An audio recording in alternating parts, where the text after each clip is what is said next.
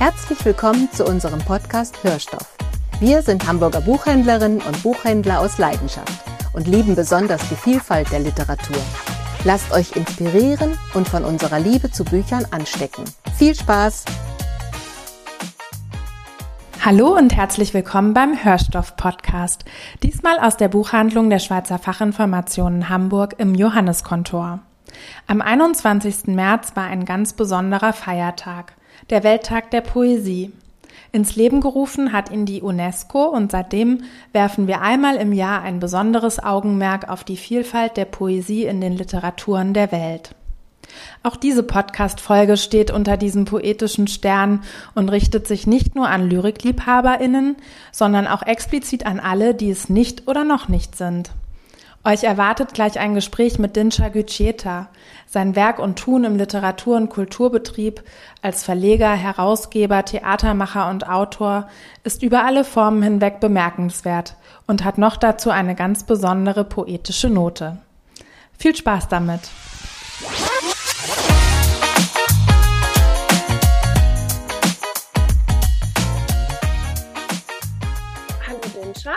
Schön, dass du da bist. Vielen Dank für deine Zeit. Ich begrüße dich ganz herzlich. Herzlich willkommen in unserem Podcast. Hallo, liebe Anja. Herzlichen Dank für die Einladung. Ich wollte ähm, dich zu Beginn mal kurz vorstellen für alle, die ähm, dich noch nicht kennen oder auch noch nichts von deinem tollen Verlag, dem Elif Verlag, gehört haben. Du bist 1979 in Nettetal geboren, lebst auch heute noch dort. Du bist mittlerweile Theatermacher, du bist Lyriker, du bist Herausgeber, du bist Verleger. Du bist sehr vielgestaltig in unserer Kultur- und Literaturszene tätig. 2012 hast du deinen Elif Verlag gegründet. Du hast bislang auch einige eigene Veröffentlichungen ähm, vorzuweisen, zum Beispiel 2017 deinen ersten Lyrikband aus Blut geschnitzt, 2021 deinen zweiten Band, Mein Prinz, ich bin das Ghetto, deine neueste Veröffentlichung, dein erster Roman, Unser Deutschlandmärchen. Außerdem bist du Preisträger und zwar hast du 2022 den Peter-Huchel-Preis bekommen für deine Lyrik. Und du wirst Ende April den Kurt Wolf Förderpreis bekommen. Herzlichen Glückwunsch dafür. Dankeschön. Weil du so vielgestaltig tätig bist. Wir wollen ja heute ein bisschen über Poesie sprechen. Wie war das bei dir? Wann, wann ist zum ersten Mal die Lyrik oder die Poesie überhaupt in dein Leben getreten? Wann ging das los? Oh, ist eine lange Geschichte. Aber alle Abteilungen, die du eben äh, aufgezählt hast, liebe Anja, haben für mich eine einzige gemeinsame Quelle. Und zwar, das ist die Lust und die Freude äh, daran, Geschichten zu erzählen. Geschichten zu finden, zu erfinden und einfach weiterzugeben. Egal, ob man es als Autor macht oder als Schauspieler auf die Bühne oder als Verleger, indem man die Texte von anderen Kollegen, Kolleginnen veröffentlicht.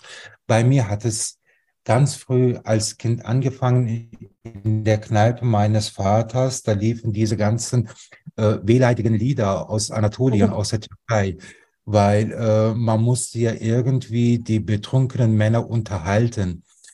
Und ich durfte in dieser Kneipe den DJ spielen. Die Liedtexte, die haben mich so geprägt und auch aufgewühlt als Kind, dass ich angefangen habe, diese Liedtexte zu imitieren. Und habe daran auch geglaubt, dass es meine Texte sind. Und so hat es bei mir angefangen und mit der Zeit beginnst du auch deine eigenen Texte zu schreiben, obwohl es ja auch Kopien sind. Und äh, ja, irgendwann nach 30, nach 25, ich weiß nicht, wie es bei mir war, findest du deine eigene Sprache, äh, dein eigenen, ja, wie soll, ja, Werkzeug, Werkzeug kann man es nennen. Zum Beispiel bei mir, du hast eben genannt, äh, aus Glut geschnitzt 2017. 2010 ist auch ein Gedichtband von ah. mir. Aber mh, hm, ich habe diesen Gedichtband, ich glaube, das war vor, vor fünf oder sechs Jahren, den Restbestand, den ich äh, auf allen Online-Portalen finden konnte. Es waren, glaube ich, 16 Exemplare. Die habe ich selber bestellt und gesteckt, weil äh, diese Texte immer noch nicht meine Texte waren. Aber das, äh, auf diesen Gedanken kommt man ja erst später. Erst nach einer langen Zeit versteht man, dass es nicht deine Texte waren, dass es nicht deine Sprache war.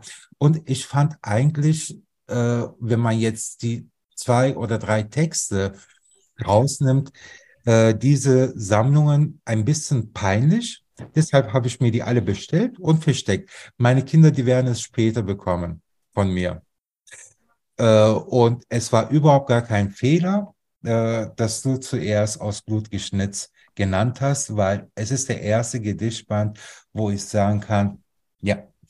Der ist von dir. Da ist der Ton. Da habe ich meinen eigenen Ton gefunden. Ah ja, und ähm, beide, also die beiden Gedichtbände sozusagen, die von dir sind, aus Blut geschnitzt und mein Print ist Ich bin das Ghetto, sind ja in deinem eigenen Verlag auch erschienen. Und du hast dich ja scheinbar schon zumindest zu Beginn für die Form der Lyrik entschieden. Also das war ja, oder? Deine Ausdrucksform, deine mhm. Kunstform, um, um dich mitzuteilen. Und dann hast du auch noch diesen Verlag gegründet. Wie, wie bist du auf die Idee gekommen? Ich also ja nicht nur um dich oder um dich selbst zu veröffentlichen, oder? Da, nein, sondern nein. Sonst hm. hätte ich mit meinen Gedichtspenden angefangen. Ich habe zuerst den Verlag gegründet und viel später die Gedichtbände veröffentlicht. Ähm, dazu kann ich vielleicht ein paar Worte sagen. Also, mein Prinz, ich bin das Ghetto, ist vielleicht, ja, der meistverkaufte Gedichtband in den letzten Jahren. Ähm, und mit dem Peter-Huchel-Preis äh, gab es nochmal ein ganz großes Echo in der Presse, ganz viele Besprechungen. Äh, ich habe damit, ja, ich bin damit zweimal durch das ganze Land gefahren, durch ganz Deutschland. Ähm, es gab immer dieses Vorurteil, im Eigenverlag ver veröffentlichen galt als unseriös. Ich glaube, dieser Gedichtband hat auch diese Barrikade irgendwie, ja, äh, sinnlos oder irrelevant gemacht. Ja. Es sind Texte, es sind Gedanken, es sind Sammlungen, Geschichten, äh, die man aus seiner Vergangenheit mitbringt oder die man auf der Straße sammelt und die man wieder mit seiner eigenen Sprache äh, verrührt und als Text wiedergibt. Und egal, wo diese Texte erscheinen, es hätten auch Flugblätter sein können. Mhm. Letztendlich, ähm, der Sinn eines Textes ist, dass er berührt. Alles andere, egal unter welchem Label, unter welchem Logo diese Texte erscheinen. Ähm, und deshalb bin ich auch froh, dass äh, ja dieser Band auch diese ganzen Vorurteile ein bisschen zunichte gemacht hat. Äh, wie ich auf die Idee gekommen bin, auf äh, einen Verlag zu gründen, das ist auch so eine witzige Geschichte.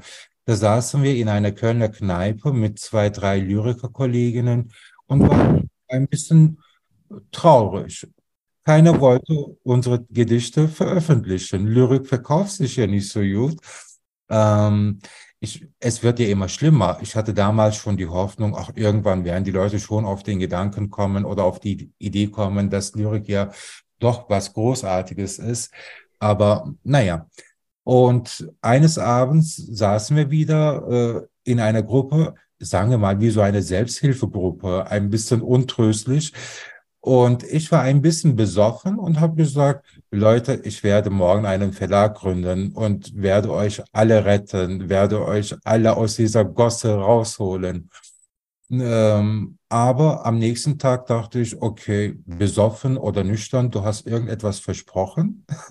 Jetzt musst du den Verlag gründen. So hat das Ganze angefangen. Diese Anekdote erzähle ich auch immer gerne. Ich weiß noch, ähm, Ümit habe ich angerufen, der bis dahin Gestaltung für viele Zahnärzte gemacht hat, ob er bei uns die Kauer ähm, gestalten kann. Er hat zugesagt, eine Druckerei hatte ich gefunden in Nettetal. Und dann äh, habe ich das Barsortiment KNV angerufen, ob die mit uns zusammenarbeiten können. Und ich weiß noch, äh, wie ich der Dame gesagt habe, äh, liebe XY, liebe Frau XY, ich werde jetzt den Verlag des Jahrhunderts gründen. Wie können wir eine äh, Kooperation beginnen? Und sie hat gefragt, ja, was, was möchten Sie denn ver äh, veröffentlichen? Natürlich Lyrik. Dann hat sie ohne ein Wort zu sagen aufgelegt. Hm? also äh, die ganze Geschichte hat eigentlich ganz hoffnungslos angefangen. Äh, die ganzen äh, Fahrten in Flixbussen und in Nachtzügen. Äh, ich wollte hier auch auf die anderen Messen, auf die kleineren Messen, die irgendwo am Ende des Landes, am ja, anderen Ende des Landes äh, organisiert wurden oder in Wien. Ähm, auf der einen Seite hatte ich was Großes vor, aber auf der anderen Seite fehlte irgendwie das Budget und auch die Kapazitäten. Also habe ich mir einen Rucksack gekauft, alle Gedichtbände rein, reingepackt und da bin ich durch das ganze Land äh, ja, getingelt. Ähm, aber eins weiß ich, äh, wenn man an seine eigene Arbeit glaubt, wenn man an die Kolleginnen glaubt, mit denen man zusammenarbeitet, kann ein Projekt nur erfolgreich werden. Ich wollte also, gerade sagen, der Erfolg ist, gibt dir recht, ja, oder? Das, also, mh. Hm. das ist meine Erfahrung. Deshalb sage ich auch heute an viele junge Kolleginnen, also Dichterinnen oder Verleger, Herausgeberinnen, bitte nicht aufgeben. Es braucht immer ein bisschen Zeit. Ähm, und äh, ihr wisst ja auch selber, wie problematisch es manchmal mit Lyrik sein kann, also Lyrik unter Menschen zu bringen. Aber ähm, irgendwann ja, funktioniert es, man überzeugt. Äh, mit den Buchhändlerinnen habe ich ein äh, tolles, ja, eine tolle Geschichte. Äh, wie habe ich die Gedichtbände in die Buchhandlung reingebracht? Das war auch ganz komisch. Der Verlag hat keinen Vertreter. Ähm, das habe ich von vorne an abgelehnt, weil ich immer der Meinung war, ich bin doch der Verleger und wir kann mich mhm. besser vertreten oder wir kann den äh, Ver äh, Verlag besser vertreten als der Verleger. Und die Buchhändlerinnen, die haben sich immer vor die Tür gestellt. Die haben sich gar nicht wahrgenommen. Und, ja, da muss man auch ganz dreist sein, schamlos, wenn man gestellt muss schauen, wie du vom Fenster wieder reinhüpfst und dich wieder zeigst. Irgendwann denken die, ja, okay, naja, ähm, jetzt geben wir ihm eine Chance, sonst wären wir ihn nie los. Also äh, klappt auch. Elif ist heute elf Jahre alt und wir haben über 70 Lyrikpublikationen. Ich arbeite mit über 50 Lyrikerinnen und wie du eben gesagt hast, auf der Leipziger Buchmesse bekommt Elif den Kurt Wolf Förderpreis. Was ja wirklich toll ist. Also das freut mich wirklich. Und es ist ja vor allen Dingen auch so, dass äh, du mit deinem Verlag ganz vielen jungen Debütantinnen und Debütanten auch irgendwie so einen guten Start ermöglichst. Ne? Mhm. Also finde ich, oder? Es wäre jetzt nicht fair, wenn ich mich jetzt als einen Helden äh, darstellen würde. Nein, ich lerne ja auch von diesen jungen Kolleginnen sehr viel. Mhm. Also das darf man nie vergessen. Ähm, jede Generation, jede Bewegung bringt eigene Töne, eigene Stimmen mit. Und äh, wenn man stehen bleibt und nur sich, oder sagen wir mal so, nur mit sich selbst beschäftigt, nur mit seinen eigenen Texten, äh, kommt man nicht vorwärts. Also die Menschen, die ich im Ede Verlag veröffentliche und aber auch nicht veröffentlichen kann, weil ich zu wenig Kapazitäten habe. Äh, ich sehe den Verlag ja auch als eine Art Werkstatt. Äh, in diesem ganzen Austausch mit jungen Kolleginnen äh, lerne ich auch sehr viel. Mhm. Also auch meine Sprache wird durch diese Begegnungen bereichert. Und ähm, diese ja, äh, gute Tat kommt nicht nur von einer Seite. Hm? Das ist auch eine Art Nehmen und Geben. Ja, und dann, also du lektorierst wahrscheinlich auch und äh, machst eigentlich so alles rund um das Buch dann selbst oder hast du mittlerweile Nein, ähm, Kolleginnen wir und haben, Kollegen? also ähm, Eli Verlag arbeitet seit sechs Jahren mit Wolfgang Schiffer. Mhm, mh. Also äh, ich kann ihn als äh, Hauslektor vorstellen und äh, er übersetzt auch aus dem Isländischen mit Jontor Gislason. Da haben wir mittlerweile auch über acht Gedichtbände äh, vorzulegen aus dem Isländischen. Ähm, aber was Lektorat angeht, also die Auswahl mache ich. Mhm. Äh, da bin ich alleine. Aber ähm, ja, über ja, den sprachlichen Inhalt, äh, das besprechen wir immer mit Wolfgang Schiffer. Und da sind wir äh, zu zweit äh, im Boot. Und die Gestaltung, wir haben mit Ümit Kusoluk angefangen, äh, aber seine Firma, ich sag leider, äh, wurde immer größer und größer und größer. Mhm. Deshalb hatte er immer wieder äh, weniger Zeit. Ähm, ab und zu ist er wieder für uns da. Aber in den letzten drei Jahren äh, wurden viele Gestaltungen von Ihsan San gemacht, mhm. äh, die auch ja sehr geliebt werden. Also für die wir ähm, ja ganz große Komplimente bekommen. Mhm. Hat sie auch äh, das Cover hier zu äh, Mein Prinz, ich bin das Ghetto gemacht? Ja. Ah ja, ja, die ist sehr, sehr schön. Und auch dein ähm, Autorenfoto ist daran angelehnt, ne, mit der Faunfeder. Ja. Ja. Würdest du mal ein Gedicht daraus lesen? Gibt es eins, was, was du am liebsten lesen würdest? Ich habe ja schon gesagt, ich finde, also eins meiner Lieblingsgedichte daraus ist die grüne Strickjacke.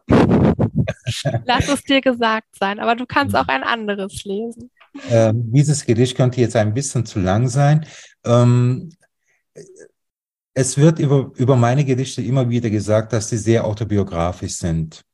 Und ich finde es immer wieder seltsam, von wildfremden Menschen zu hören, dass meine Gedichte autobiografisch sind. Mhm. Aber zum Beispiel, dieses Gedicht ist 100% autobiografisch. Ich sage es dann auch, wenn es autobiografisch ist. Okay. äh, so äh, ein kleines Bild aus meiner Kindheit. Ähm, Yilmaz, bring du das Kind zum Friseur. Morgen ist Zuckerfest. So hat die Kleopatra des Hauses befohlen. Und schon saß ich mit Papa und mit anderen Papas und Söhnen in einem Trimsalon in der von Bergen umrahmten Provinz Anatoliens. Ich will die Haare wie Jackie Chan, sage ich zum Onkel Friseur. Die Asche seiner Kippe ist fingerlang. Jawohl, das kriegen wir doch locker hin, röchelt er und nimmt den mit Handhebel angetriebenen Clipper, rast damit drei Minuten auf meinem Schädel hin und her. Aber so sieht Jackie doch nicht aus.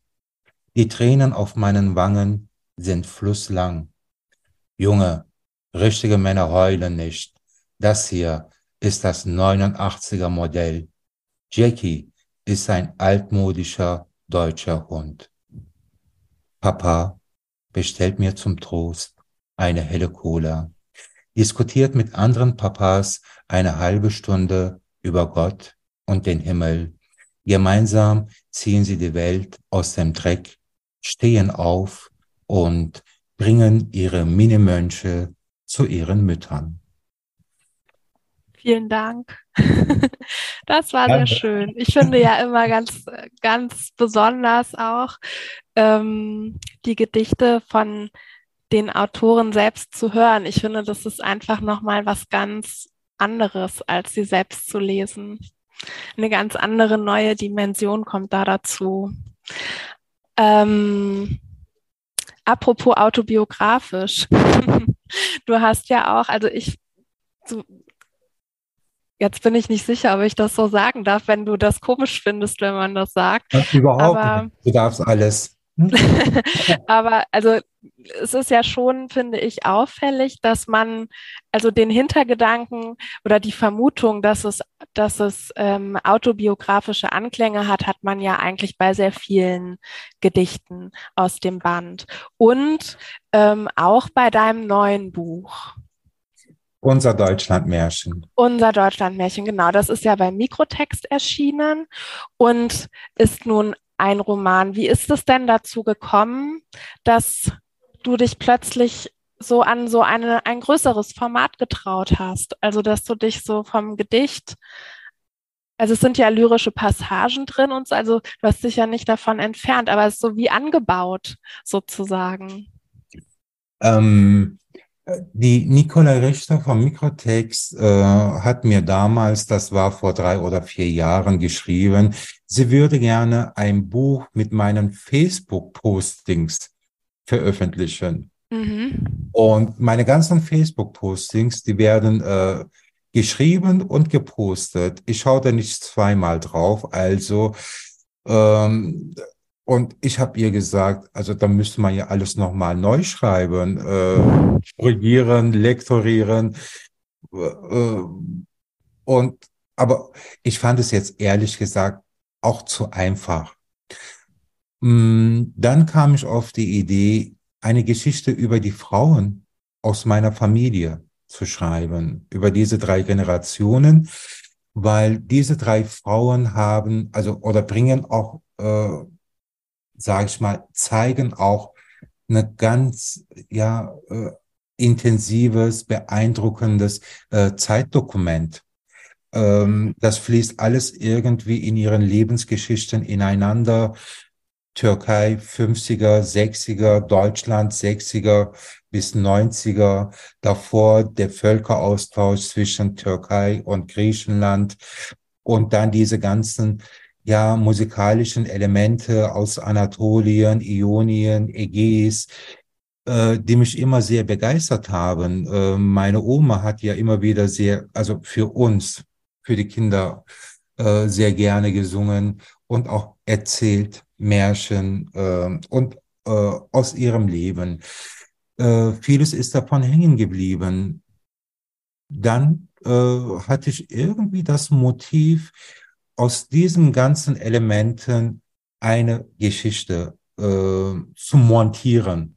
Hm? Mhm. Ich sage manchmal statt schreiben, montieren, mh, hm, äh, weil ich das, das Schreiben äh, ja auch, ja, äh, also manchmal sage ich ja auch, dass ich ein Handwerker bin. Also nicht nur Autor, sondern Handwerker.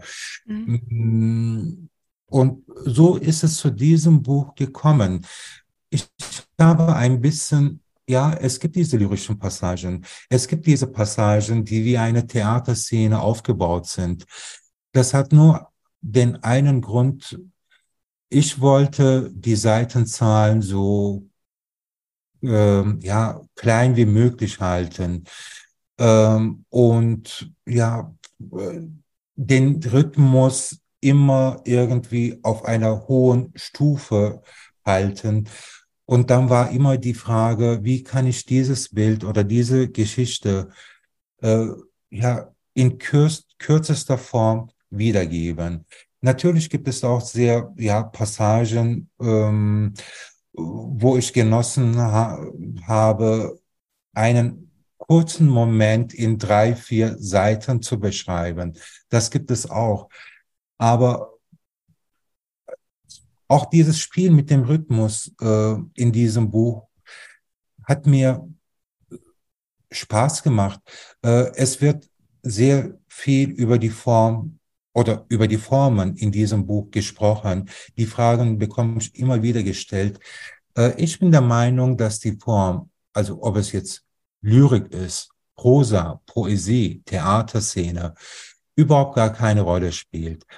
Ich als Autor bin dafür zuständig, meine Figuren, meine Geschichten oder die Momente in diesen Geschichten ähm, ja so mh, mm, ja so Licht zu rücken. Ja, so real wie möglich äh, rüberzubringen. Das ist Mhm. meine Aufgabe. Und die Leserinnen zu überzeugen. Alles andere interessiert mich weniger. Und äh, ich bin auch der Meinung, dass die jüngere Generation heute äh, sich nicht äh, abhalten lässt, unterschiedliche Formen äh, in die literarische Arbeit reinzubringen. Das wird ja immer wieder, also man sieht es ja besonders in den Büchern, die in den letzten zwei, drei Jahren erschienen sind. Mh, viele Prosawerke sind auch sehr ja, lyrisch angelegt. Mhm. Ähm, aber auch in der Lyrik, also wird die Prosa immer wieder, oder wie nennt man das, essayistische Poesie Ja. oder prosaische Lyrik äh, kommt mehr in den Vordergrund. Aber ist auch gut so. Ich denke, diese Schubladen braucht keiner. Und ich finde, das hat aus deinem Buch ja auch eine unglaublich vielgestaltige Erscheinung gemacht. Ne? Also ich finde zum Beispiel auch total bemerkenswert diese kleinen dokumentarischen Elemente, die Bilder, die, die auch eingestreut sind zwischendrin, die Fotografien und ähm, genau und eine äh, Frauenfigur aus deinem Buch, die sehr hervorsticht, zumindest für mich, ist Fatma, deine Mutter. Ja. Das sind auch wirklich sehr, sehr schöne Passagen, finde ich. Und du kommst auch selber vor, quasi fast als Figur oder so, ne? Ja. Ich fand das irgendwie, ich finde, wenn man, also ich als Leserin, ne, wenn man so äh, liest, dann ist das fast ähm, fast so, als würde man im Theater sitzen und die einzelnen Personen treten auf und erzählen. Das finde ich irgendwie, also ich finde das ganz toll, dass sich da alles, ähm, dass es eben nicht die Schubladen gibt, sondern dass sich da alles schön vermischt, weil so hat das Buch bei mir äh, und bestimmt auch bei vielen anderen einen sehr nachhaltigen Eindruck hinterlassen. Ja, da habe ich noch sehr lange stellenweise auch drüber nachgedacht. Das Mm. freut mich, das zu hören.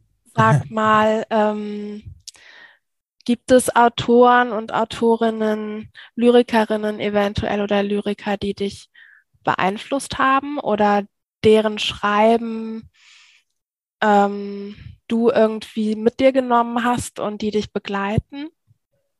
Natürlich.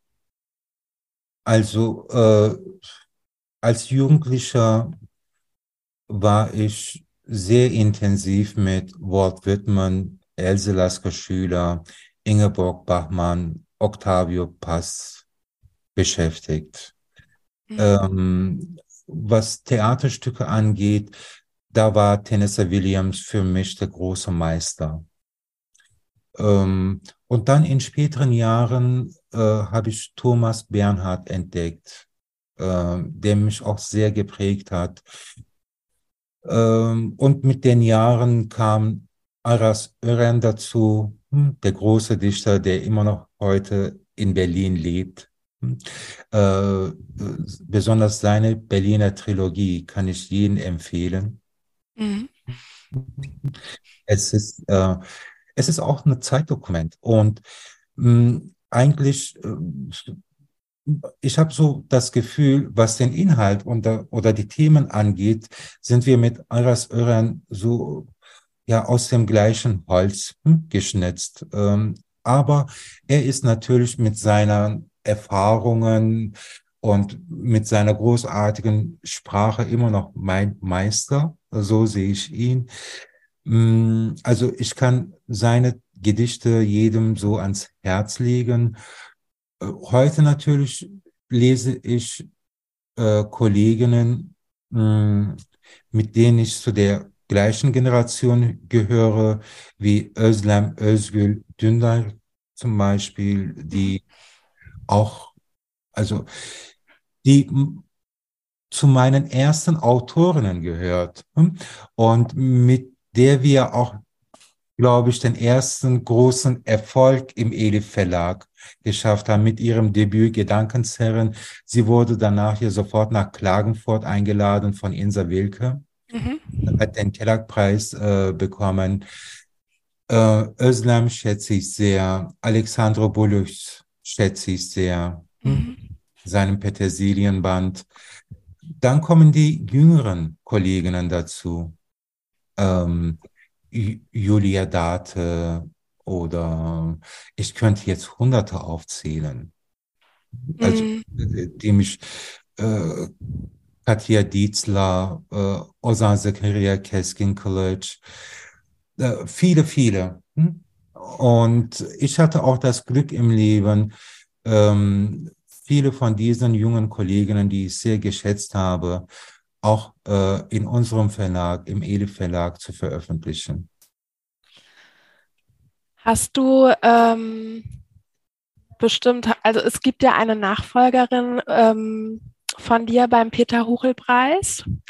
Ähm, Judith Zander. Die Judith Zander, genau. Hast du davon gehört, dass ihr der Preis so teilweise missgönnt wurde? Ich also, war ganz geschockt, als ich äh, das äh, verfolgt habe, ehrlich gesagt. Ähm, mit Judith haben wir letztes Jahr im Sommer zusammen zum ersten Mal äh, in Hamburg gelesen, im mhm. Literaturhaus Hamburg. Und es sind zwei ganz unterschiedliche Stimmen, also Dincha oder äh, und Judith. Mhm. Ähm, aber als ich die Nachricht bekam, dass Judith äh, dieses Jahr den Peter Horrell Preis bekam, habe ich mich sehr gefreut, weil ähm, sie kommt aus einer ganz anderen Ecke, aus einer ganz anderen Kultur. Aber äh, diese Kollegin weiß, wie man mit der Sprache umgeht. Sie weiß, wie man Bilder vollständig ähm, ja, äh, rüberbringt und sie mh, hm, beherrscht das Handwerk. Alles, was ich von ihr bis jetzt gehört habe oder was ich gelesen habe, ich muss auch ganz ehrlich sagen, ihre Prosa kenne ich nicht so gut, aber äh, die Lyrik von ihr schätze ich sehr.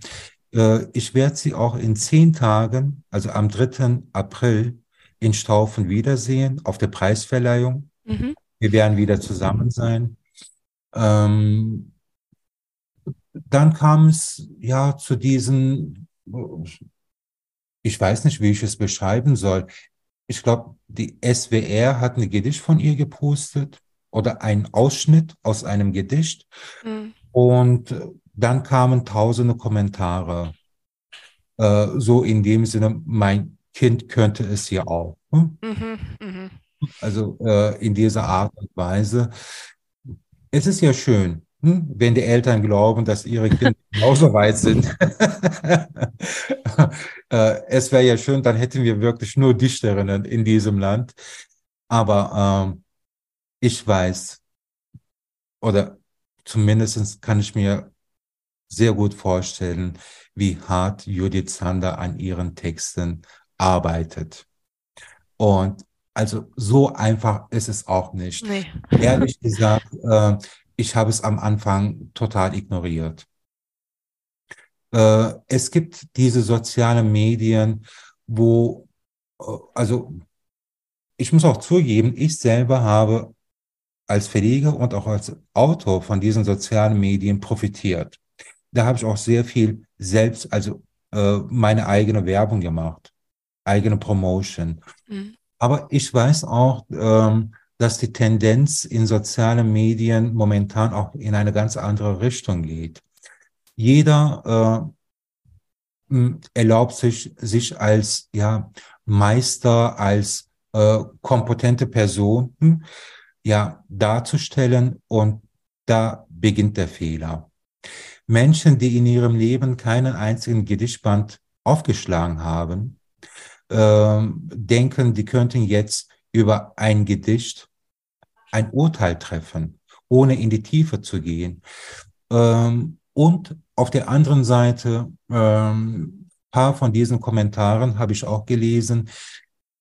Man sieht sofort, es sind unglückliche Menschen. Mhm.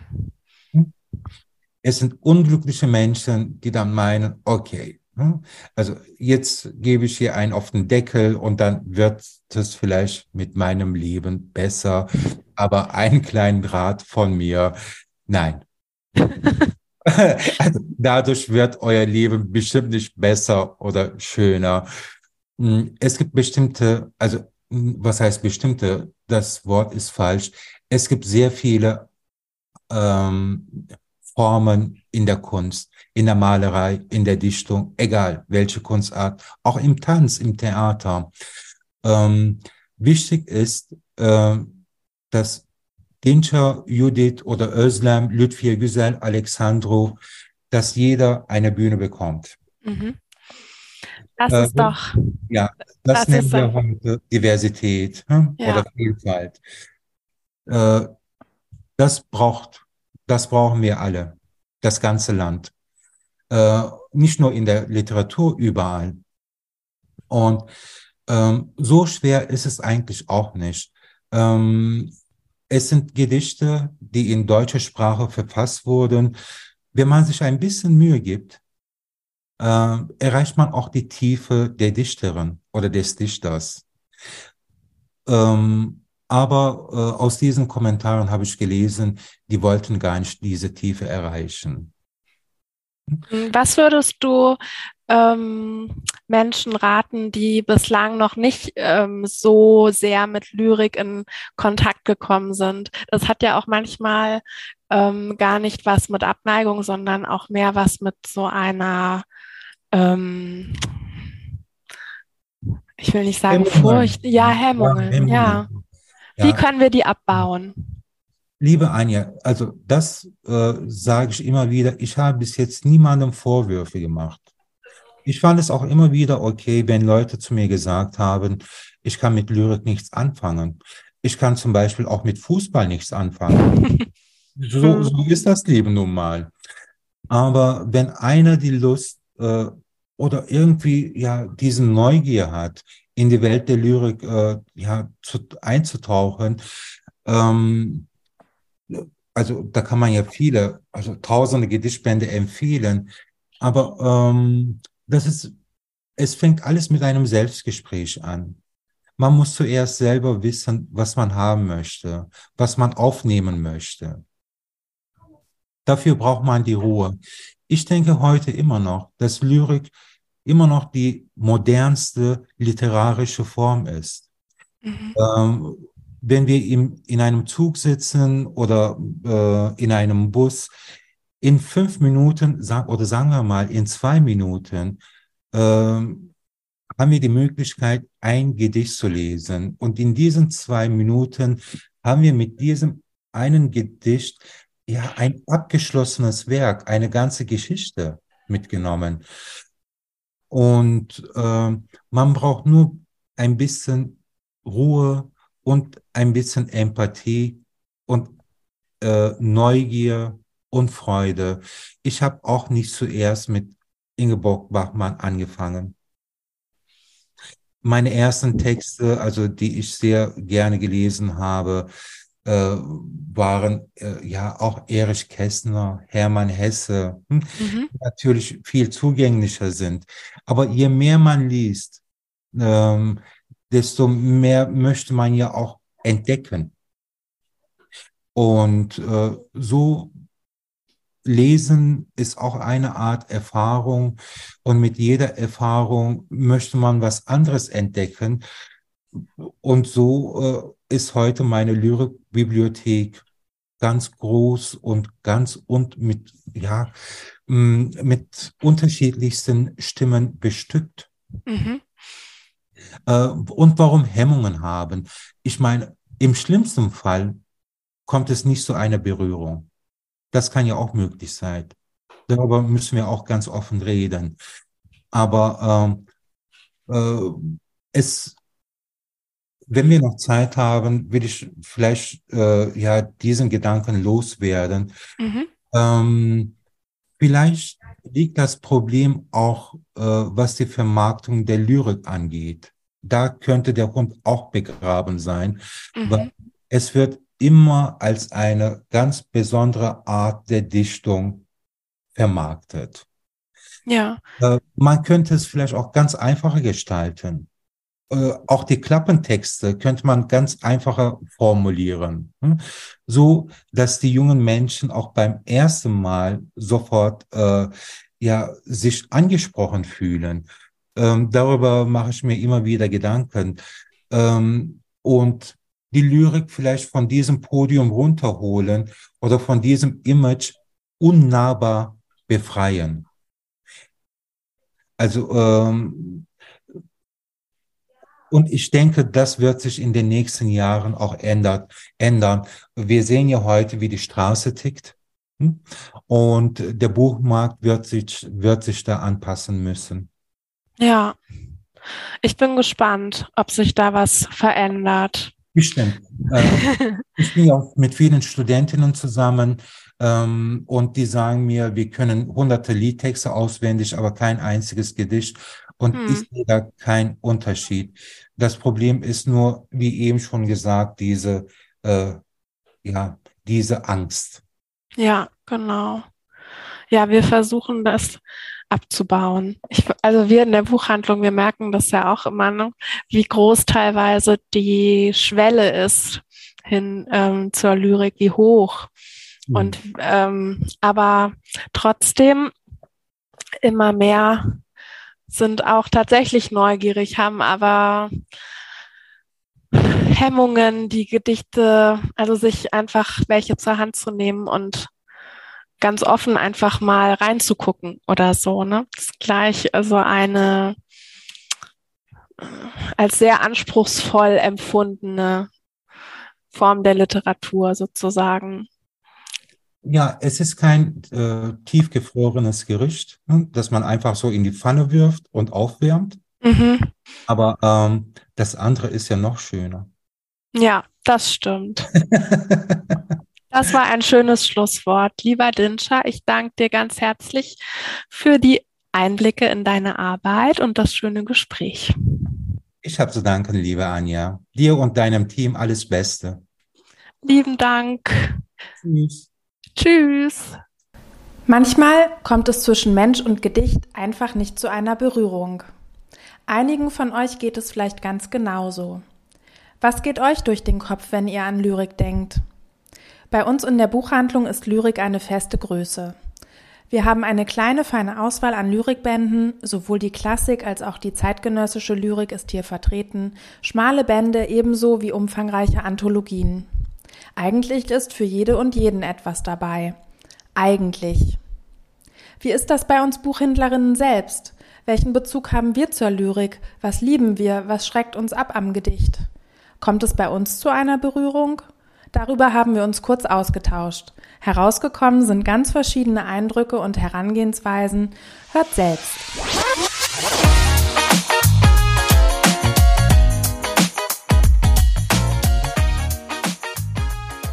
Ja, Berührungspunkte mit Lyrik. Das ist ja die Frage, ich habe natürlich in der Schule Gedichte auswendig lernen müssen, aber danach war ich auch fertig damit. Immer diese Frage, was will der Dichter uns damit sagen, hat mir Lyrik tatsächlich vergällt, aber zum Glück ja nicht das Lesen.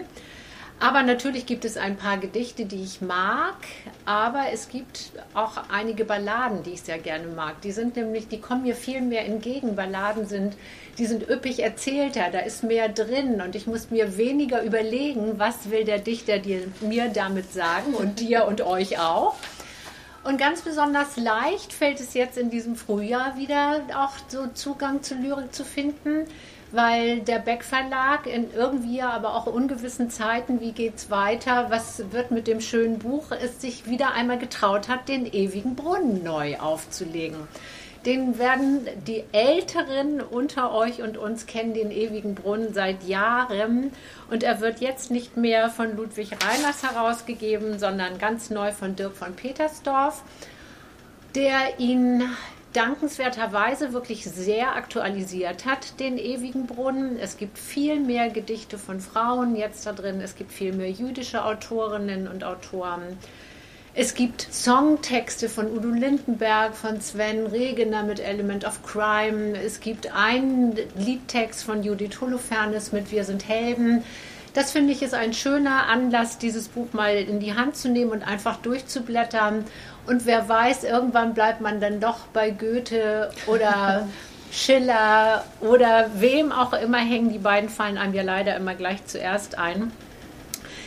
Ich habe dieses Buch jedenfalls sehr gerne in die Hand genommen. Ich habe tatsächlich einmal geguckt, wer ist die Jüngste oder der Jüngste in diesem Buch.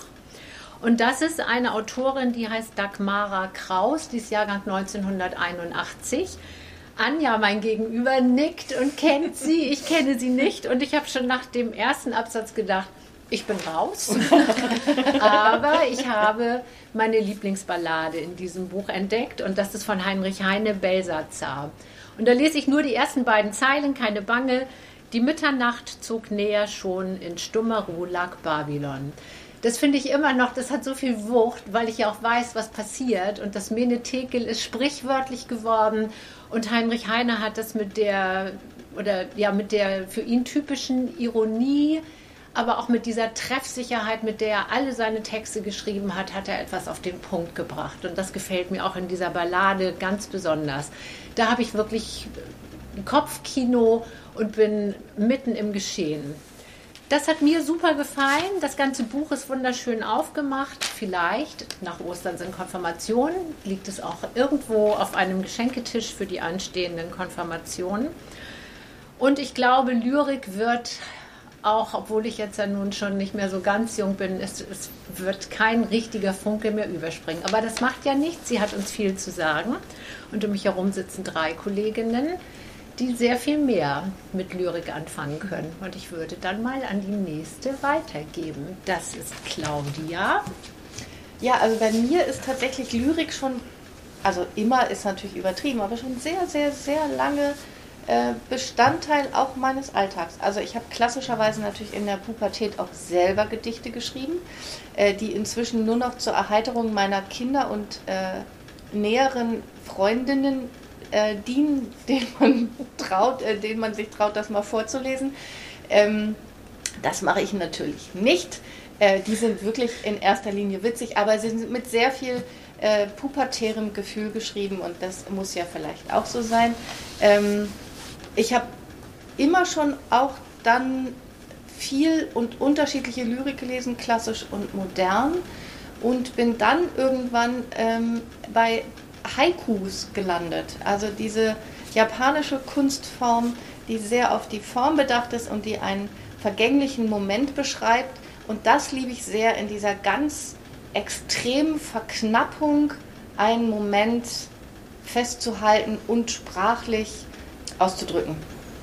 Und äh, ich habe einen Freund, äh, mit dem habe ich mir tatsächlich auch lange, lange, lange immer Haikus hin und her geschrieben. Und jetzt ist es nur noch zu Weihnachten und zum Geburtstag.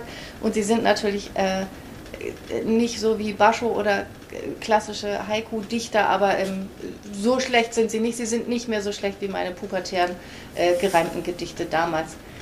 Und was mich auch immer begleitet und was mich immer noch berührt und was ich in unterschiedlichen Lebensphasen immer anders lese, ist äh, dieses schöne Gedicht Stufen von Hermann Hesse, das bestimmt ganz viele oder alle oder fast alle kennen. Ich muss kurz blättern, weil ich ähm, es gerade nicht finde. So.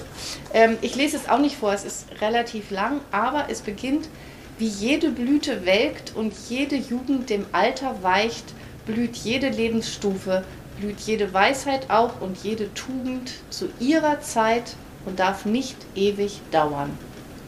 Und das finde ich so schön und das ist so dramatisch und das ist so wahr und das ist so weise. Schon diese ersten paar Zeilen, dass es ja, mich immer noch sehr berührt.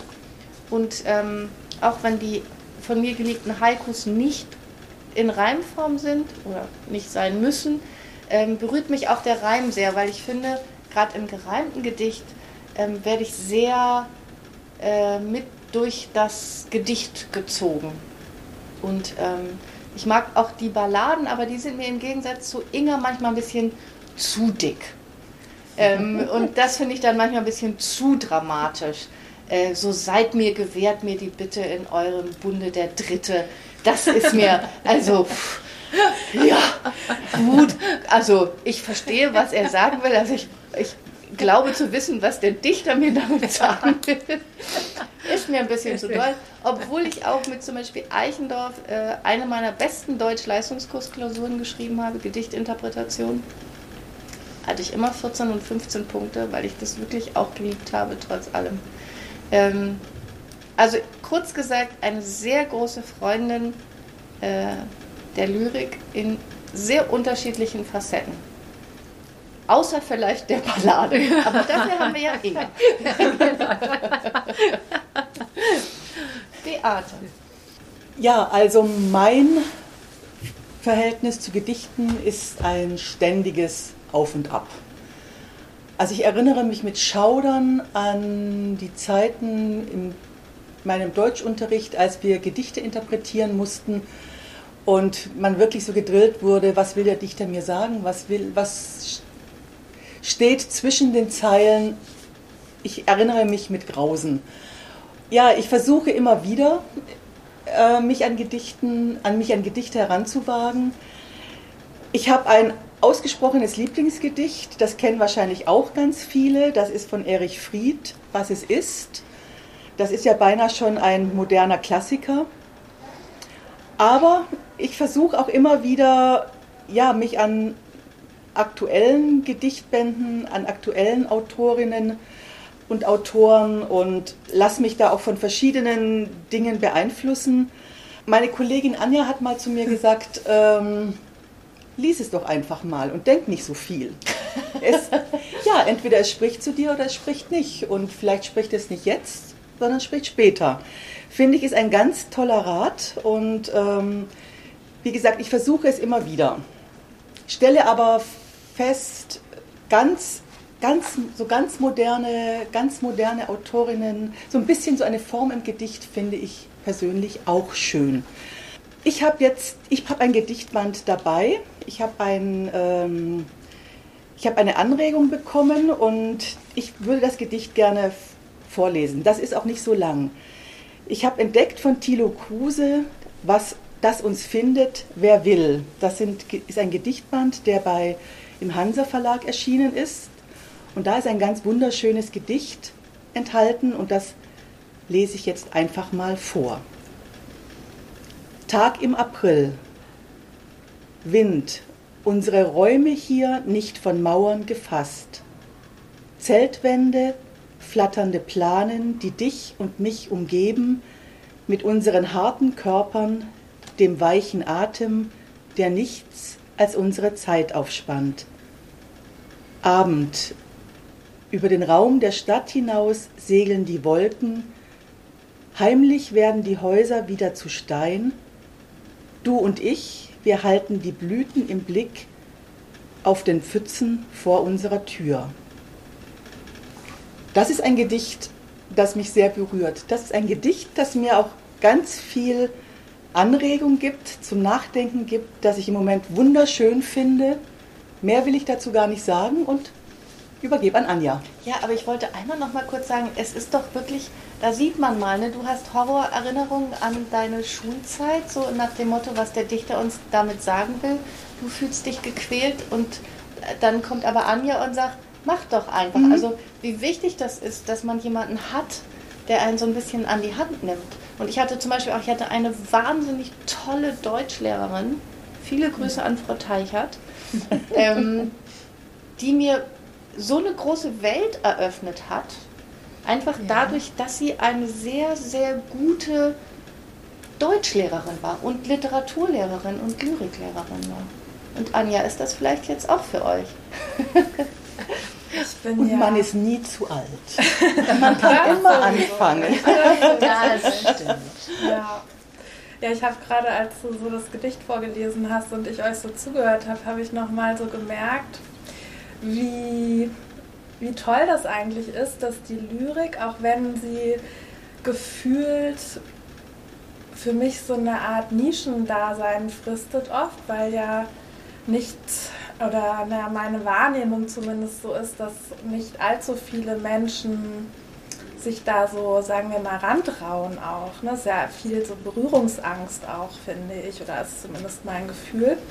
Merkt man aber doch, dass man so quer durch die Jahrzehnte und auch Jahrhunderte, dass die Lyrik irgendwie immer so dabei ist. Mhm, und ja. irgendwie ähm, das ja auch noch nach wie vor ist. Und ich lese ja sehr gern, also ich bin jetzt auch, ich tue mich irgendwie auch schwer mit Goethe und Schiller. Und ich habe auch einige nicht so schöne Schulerfahrungen in meinem Hinterkopf, aber ich lese sehr gern die, die, die zeitgenössische Lyrik und ich ja, freue mich halt immer über schöne neue Entdeckungen, von denen es eine wirklich große Zahl zu machen ist. Und ähm, ich habe kein Lieblingsgedicht, aber ich kann irgendwie sagen, dass ich schon sehr, sehr viele sehr, sehr schöne Gedichte gelesen habe.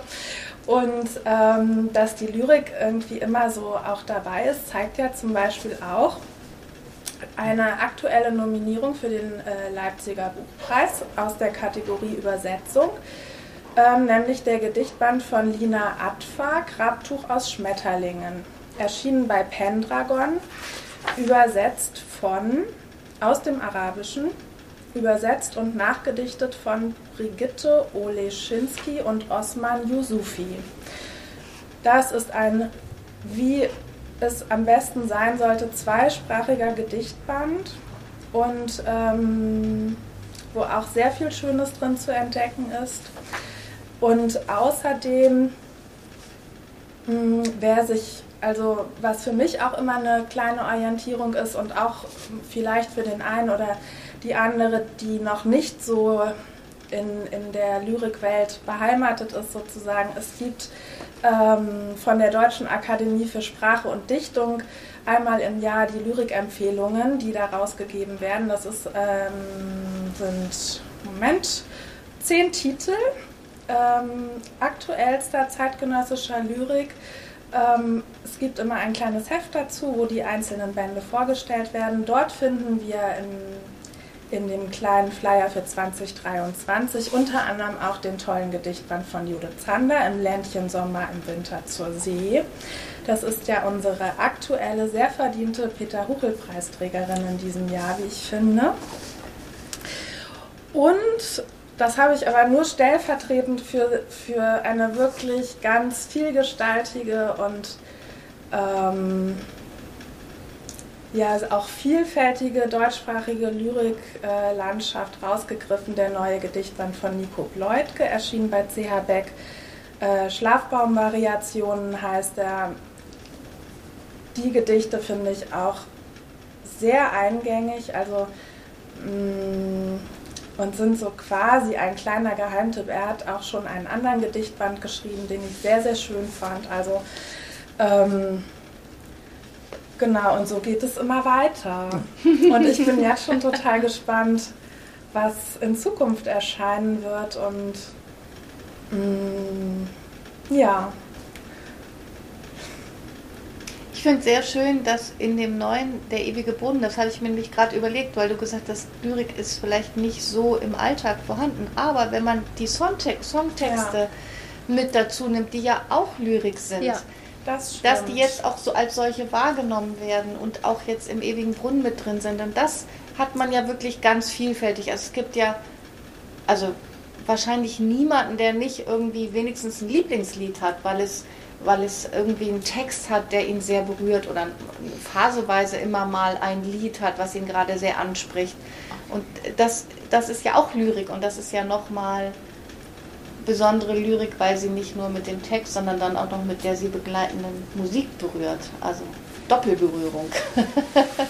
ich hatte noch mal ein Interview mit dem Dirk von Petersdorf gelesen, der ja eben auch genau darauf Bezug nimmt. Also Bob Dylan hat den Literaturnobelpreis ne? vor ein paar Jahren ja. bekommen. Und für ihn war das der absolute Beweis, Songtexte sind Lyrik. Ja. Und wenn man heute auf ein Konzert geht und damit kriegt, dass Menschen zwei Stunden lang jedes Lied mitsingen können, dann waren das mal die Volkslieder, die früher alle kannten und die wir ja zum Teil vielleicht auch noch kennen, aber heute sind das eben so Liedtexte, egal ob Deutsch oder Englisch. Und die sind ja auch zum Teil wirklich wunder, wunderschön. Und sie sind ja auch lyrisch. Ja. Ich mag ja auch lyrische Sprache, also Prosa von Ulrike Dresner finde ich wunderschön, aber wirklich so ein Gedicht, so, ja, Nein. Doch, Inga. Du meinst, ich soll doch einfach Immer mal lesen. wieder, ja, Ja, immer ja. wieder mal. Wenn ihr das versuchen. jetzt Und- hört und denkt, ihr habt ein schönes Gedicht, mit dem ihr Inge an die Lyrik Ja, Ja, genau. Nur her damit. lasst es uns wissen. Ja, genau. Meldet euch. Das muss ich lesen. Unbedingt. Und wenn ihr keins kennt, dann kommt zu uns und dann haben wir hier mindestens drei, die was dazu sagen können und die wunderbare Lyrikbände empfehlen können. Und die Lyrik-Empfehlung 2023 haben wir auch hier, damit ihr da mal reinschaut. Genau, genau. Ja, Ja, in diesem Sinne sagen Wünschen wir euch einen poetischen Frühling. Frühling lässt sein fla- blaues Band wieder flattern durch die Lüfte. Ich sage nur Tage im April. Und im nächsten Monat, wenn ihr dann den ganzen April über die schönste Lyrik gelesen habt, kommt der nächste Podcast wieder von unseren lieben Kolleginnen und Kollegen aus Niendorf aus dem Büchereck.